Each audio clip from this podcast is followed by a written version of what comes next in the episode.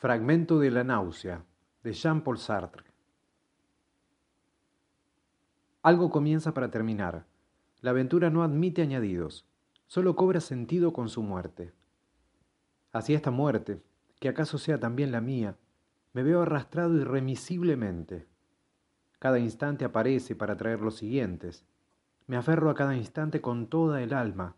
Sé que es único, irreemplazable y, sin embargo, no movería un dedo para impedir su aniquilación.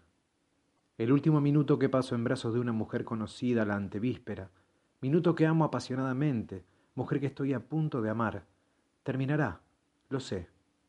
Me inclino sobre cada segundo, trato de agotarlo, no dejo nada sin captar, sin fijar para siempre en mí, nada, ni la ternura fugitiva de sus hermosos ojos, y sin embargo, el minuto transcurre y no lo retengo. Me gusta que pase y entonces de pronto algo se rompe. La aventura ha terminado, el tiempo recobra su blandura cotidiana.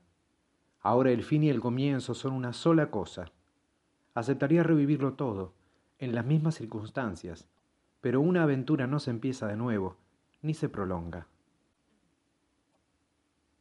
Fragmento de La náusea, de Jean-Paul Sartre.